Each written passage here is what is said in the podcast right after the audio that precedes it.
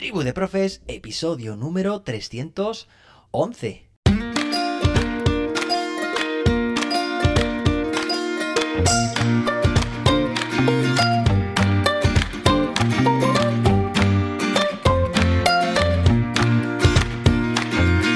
Tal? ¿Cómo estáis? Bienvenido, bienvenida una vez más a un episodio de Tribu de Profes, tu podcast de educación. Espero que estés genial. Vamos a empezar un nuevo episodio muy interesante. De hecho, pues tenemos aquí a nuestra acompañante, pero con una versión mejorada. Oye, ¿qué tal? ¿Cómo estás? Mía, porque es que no lo- nos lo he dicho antes, pero se llama Mía. ¿Cómo estás, Mía? Hola, José David. Pues aquí con las pilas cargadas y lista para charlar de lo que más nos apasiona. ¿Y tú cómo andas? Espero que listo para debatir y aprender juntos en este nuevo episodio de Tribu de Profes. Bueno, yo estoy genial, muy bien, gracias por preguntar. Por cierto, me encanta tu nueva voz, ha mejorado mucho desde, desde la semana pasada.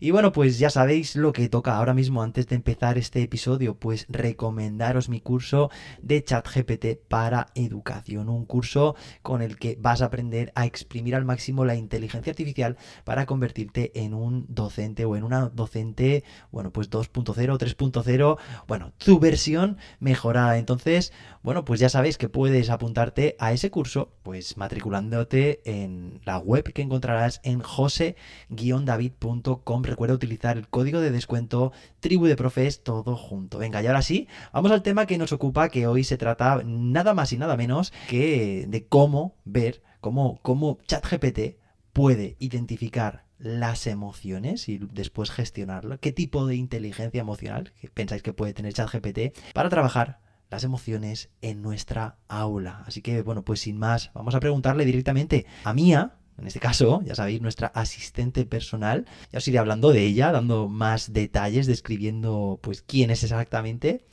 Pues vamos a preguntarle, oye, ¿cómo puedes identificar las emociones de mi alumnado, de mi aula? Venga, a ver, dinos, ¿cómo? Hola de nuevo, José David. Antes de nada, gracias por tus amables palabras. Me encanta saber que mi voz está mejorando. Sobre el tema de identificar las emociones, te diré que como inteligencia artificial, actualmente tengo limitaciones en cuanto a la identificación de emociones ya que no tengo la capacidad de ver o escuchar directamente a los estudiantes, ni de percibir y analizar señales no verbales que son muy importantes en la comunicación humana. Sin embargo, hay algo en lo que puedo ser útil y es en el análisis de texto. A través de técnicas de procesamiento de lenguaje natural y análisis de sentimientos, puedo examinar las palabras que los estudiantes usan en trabajos escritos, en foros de discusión en línea, en correos electrónicos, etc., y a partir de eso, hacer inferencias sobre su estado emocional. Por ejemplo, si un estudiante usa muchas palabras que denotan tristeza o estrés, podría sugerir que podrían estar pasando por un momento difícil.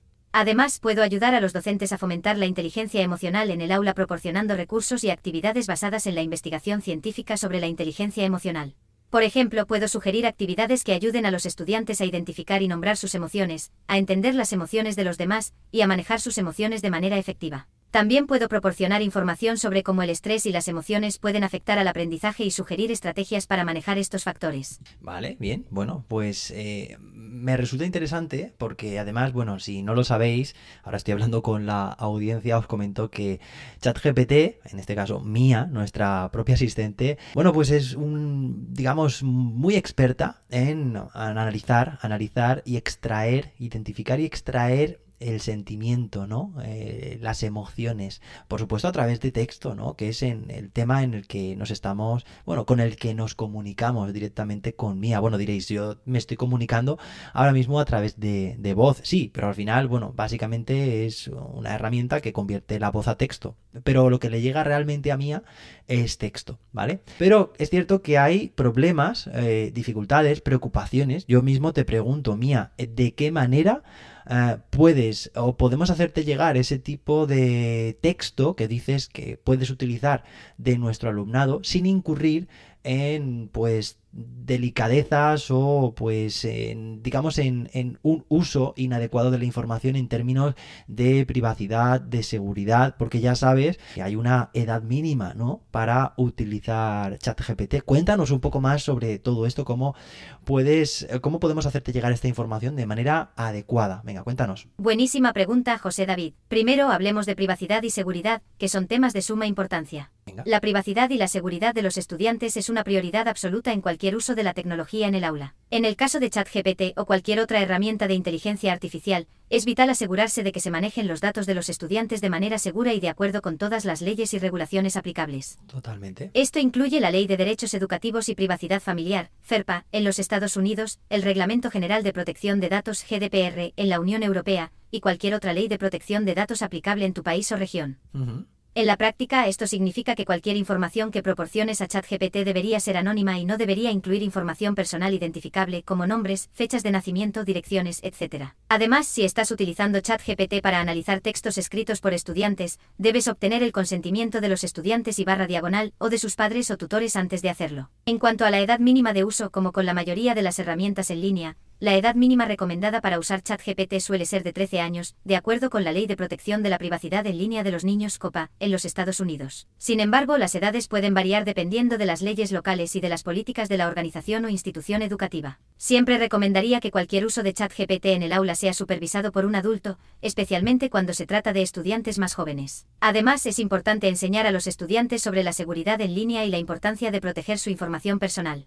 Vale, sí. Bueno, aquí de hecho en España, en lugar de, tener este límite o, este umbral, ¿no? De 13 años, pues se habla de, de, 18 años. En cualquier caso, pues claro, si estamos normalmente estudiantes eh, menores de 18 años, en este caso, pues es fundamental esto último que nos ha comentado, ¿no? Que realmente esta, este uso se haga de manera supervisada, acompañada, que realmente el uso que le estamos dando, somos nosotros directamente, como docentes, que sí que somos mayores de edad bueno, espero que seas mayor de edad, por muy bien que te conserves. Eso sí, eh, bueno, si tenemos estudiantes mayores de edad, pues aquí evidentemente el uso que se le puede dar puede ser más extendido, pero para alumnos eh, que son menores de edad es imprescindible primero que cuidemos esto, que el uso se lo demos nosotros directamente. Oye, eh, sí que es cierto que nosotros estamos dando un uso educativo en el aula, es decir, estamos intentando exprimir al máximo, enseñar a utilizar este tipo de herramientas, ¿vale? Es una herramienta que está la orden del día en la sociedad.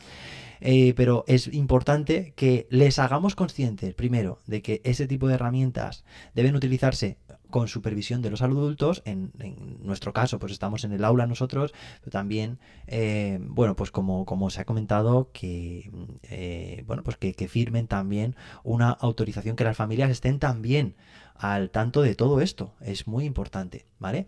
Y, eh, bueno, pues por otra parte también que esa información que se le envíe, que le pasemos, nunca incluya información personal, como muy bien nos ha comentado Mía. Genial. Bueno, más. Venga, vamos a seguir. Dime, Mía, dime formas, eh, actividades. Por ejemplo, venga, vamos a situarnos, que esto es lo que más le gusta a, a Mía, que le digamos ejemplos concretos, una contextualización muy específica. En este caso, pues te pido, venga, quinto de primaria, ¿vale? ¿Cómo puedo hacer una actividad? Pues de matemáticas en la cual pues pueda extraer por parte de mi alumnado información con la cual tú puedas identificar ese, eh, esos estados eh, anímicos, esas emociones, esos sentimientos. ¿Qué actividad me planteas? Venga. Una actividad interesante podría ser un diario matemático. Esta actividad permitiría a los alumnos expresar sus pensamientos y emociones acerca de los conceptos matemáticos que están aprendiendo. Venga, perfecto. Bueno, además esto de diario matemático se puede aplicar en realidad a cualquier otra asignatura, ¿vale? Diario de,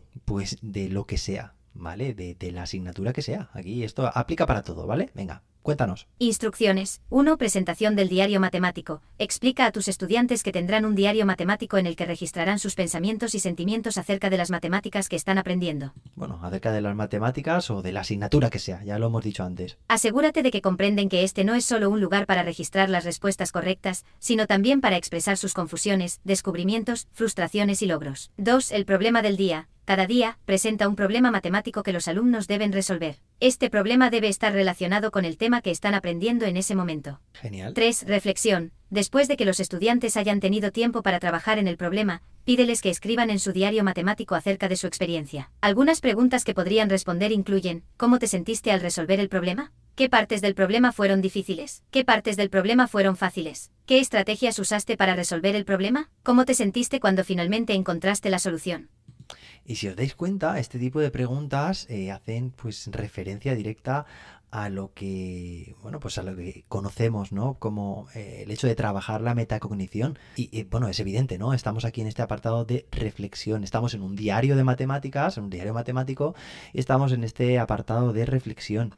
Eh, al final, pues mira, es que tenemos la conexión directa. Trabajando la metacognición, en este caso con un diario, se puede extraer información de lo más valiosa posible a nivel, a, nivel de sentimientos, de emociones, pero fijaos porque en este caso ChatGPT eh, nos, puede, nos puede asistir muchísimo, ¿vale? No es lo mismo tener que leer, pues si tienes 25 alumnos, 25 reflexiones diarias, sino que ChatGPT nos pueda hacer un análisis pormenorizado, un análisis genérico, un análisis como tú quieras, pero no solamente eso, de que le podemos pedir un análisis y además un plan de acción, ¿vale? O sea, cómo podemos dar respuesta a esas, bueno, pues a, esas respuestas, ¿no? Por parte de nuestro alumnado.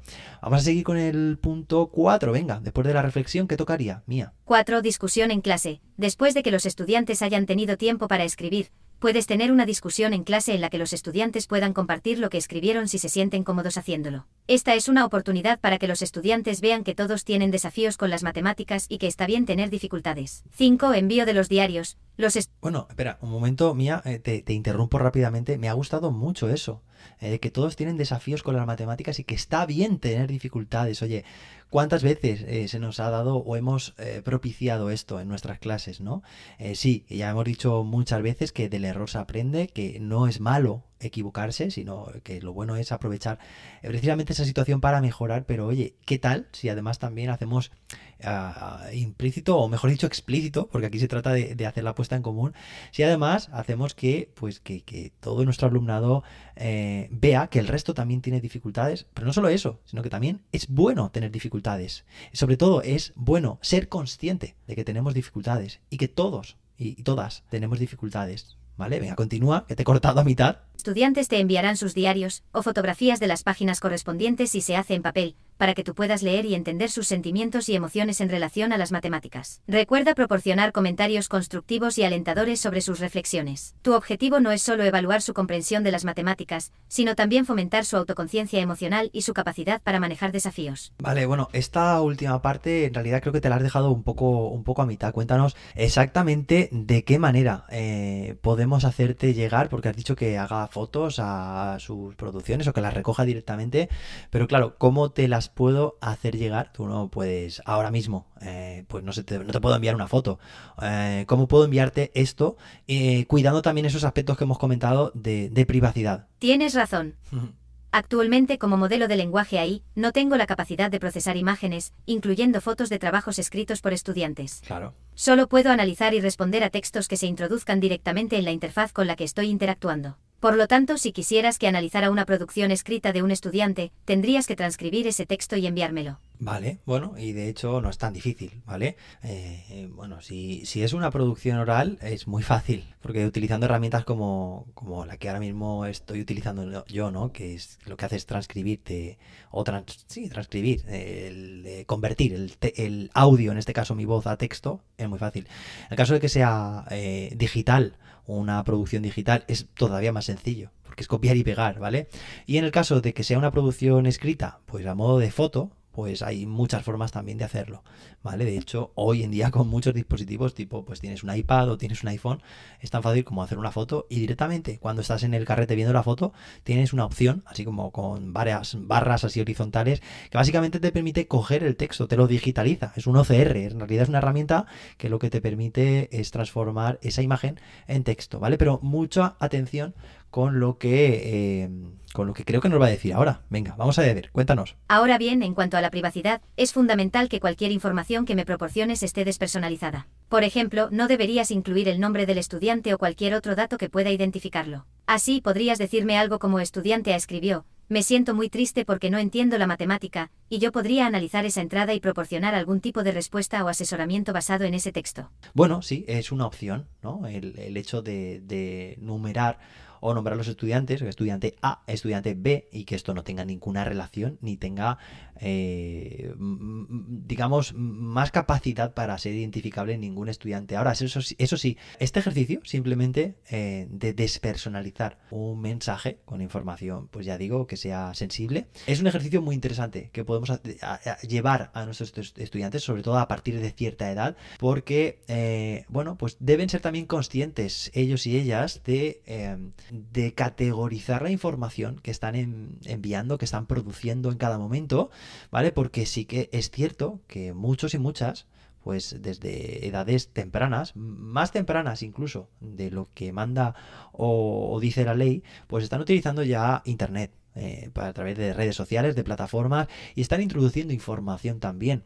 Bueno, pues que sean capaces de identificar cuál de esa información es sensible y cuál no, es una tarea que ya de por sí ese tipo de, trabajo, de proceso merece muchísimo la pena. Bueno, y por último, venga, para ir cerrando ya este episodio, cuéntanos, dinos, diseña una actividad que podamos hacer, por ejemplo, como cierre de, nuestras sesiones de clase, independientemente de mm, la asignatura independientemente del nivel, de la etapa educativa, o sea, algo que nos sirva para todos. Venga, un regalito para, para todos y todas nuestras oyentes. ¿De qué manera se puede hacer este tipo de, pues, de exit ticket? Bueno, yo ya me estoy imaginando, y si escucháis Tribu de Profes, pues seguro que también, eh, pues si, si los estáis escuchando con, desde hace tiempo, seguro que se os ocurren ideas, pero cuéntanos tú de qué manera se puede hacer. Me encanta esa idea, José David. Me alegro. Vamos a diseñar una actividad de cierre que sea adaptable a cualquier nivel y asignatura, utilizando lo que sabemos sobre las mejores prácticas de enseñanza y aprendizaje. Muy bien. La actividad se llamará el billete de salida reforzado.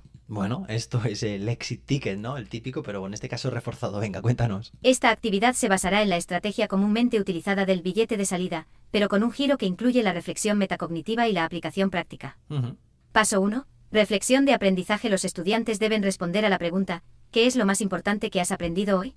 Esto los anima a reflexionar sobre lo que han aprendido durante la lección. Paso 2. Aplicación práctica a continuación. Los estudiantes deben responder a la pregunta, ¿cómo podrías usar lo que aprendiste hoy en tu vida diaria o en una situación real? Esto les ayuda a ver cómo lo que están aprendiendo en la clase se aplica al mundo real. Paso 3. Pregunta pendiente. Finalmente, los estudiantes deben formular una pregunta que aún tengan sobre el material de la lección. Esto les da la oportunidad de expresar cualquier confusión o interés que tengan, lo cual puede informar la planificación de las lecciones futuras. Esta actividad puede ser adaptada a cualquier nivel y asignatura simplemente ajustando el nivel de detalle y complejidad que esperas en las respuestas de los estudiantes. Pues genial, muchísimas gracias. Es que, bueno, de hecho es lo que íbamos buscando, ¿no? O sea, al final no es una actividad en concreto, sino una metaactividad, ¿no? Una estructura de una de una actividad adaptable. Y bueno, me gusta sobre todo el paso 3, ese de la pregunta pendiente.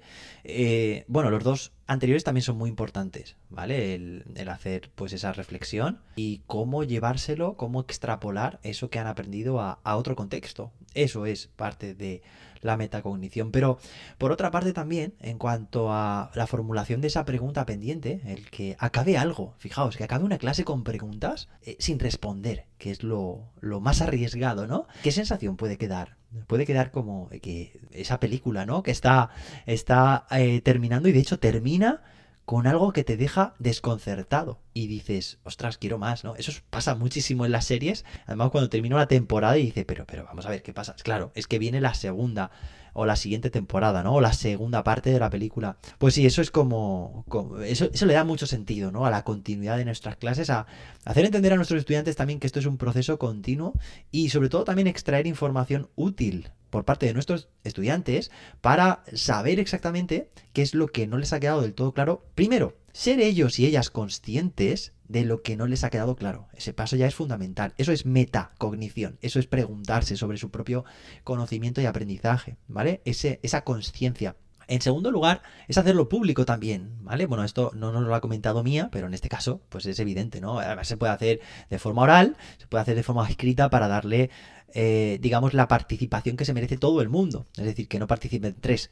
sino que se pueda recoger eso, ¿vale? Y además eso se puede hacer de, muchas formas con herramientas digitales y luego ya recordemos esos eh, temas de, privacidad que hemos comentado anteriormente para pasarle la información, si es que lo necesitamos, a eh, ChatGPT.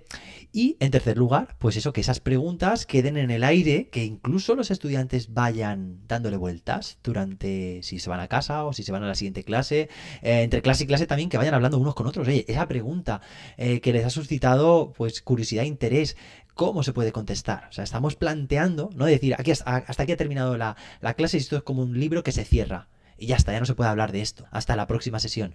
No, dejamos ahí esas líneas abiertas, esas provocaciones a nuestros estudiantes para que realmente, pues, oye, pues mira, quién sabe si estas preguntas pueden llegar también a casa y se genera una conversación al respecto también con los familiares que les ayudan a pues pues a, eso no a, analizar a reflexionar sobre ese conocimiento y aportar más información más ideas. Y de hecho cuando volvemos a clase eh, pues cuando toque en la próxima sesión habrá eh, estudiantes que pues de forma natural hayan dado con algunas de las respuestas planteadas anteriormente.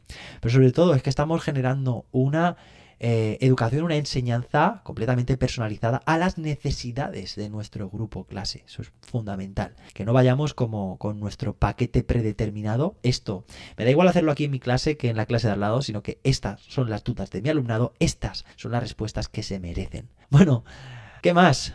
Pues, pues nada más, mía. Eh, yo creo que hemos tenido un episodio bastante completo, eh, lleno de ideas y, bueno, pues no sé si tienes tú algo que, eh, que aportar, a que añadir antes de terminar este episodio. Por supuesto, José David. Quiero recordar a nuestra maravillosa tribu de profes que cada uno mm. de vosotros está haciendo un trabajo increíble. La enseñanza es una profesión llena de desafíos y gratificaciones, y cada día que pasas en el aula, estás haciendo una diferencia en las vidas de tus estudiantes. Totalmente. Recuerda que la innovación y la experimentación son parte integral de la enseñanza. No tengáis miedo de probar nuevas estrategias y herramientas, y recordad que no todas serán un éxito rotundo. Y eso está bien. Aprender de nuestros fracasos es tan importante como celebrar nuestros éxitos. Ya lo hemos comentado. Además, sé que a veces puede ser abrumador mantenerse al día con las últimas tendencias y tecnologías en educación. Pero os prometo que cada pequeño esfuerzo que hagáis en este sentido merecerá la pena. Y no estáis solos en esto. Tenéis a toda la tribu de profes a vuestro lado, aprendiendo y creciendo juntos. Por supuesto. Y finalmente, no olvidéis cuidar de vosotros mismos. La enseñanza es un trabajo que requiere mucha energía, por lo que es vital que también dediquéis tiempo a vuestro propio bienestar y desarrollo personal. Con eso me despido por ahora, tribu de profes. Bueno, pues genial tu aportación, me ha encantado. Oye, siempre tienes cosas interesantes que decir, ¿eh? eso me gusta aunque por otra parte creo que tienes que mejorar un poco esto del lenguaje inclusivo. Venga, ya, ya, ya te iré enseñando, tranquila. Venga, pues nada, sin más, espero que, nos veamos en el próximo episodio, que tengas una fantástica semana. Por aquí nos despedimos, un servidor y mía. Hasta entonces, que, la, innovación, te acompañe.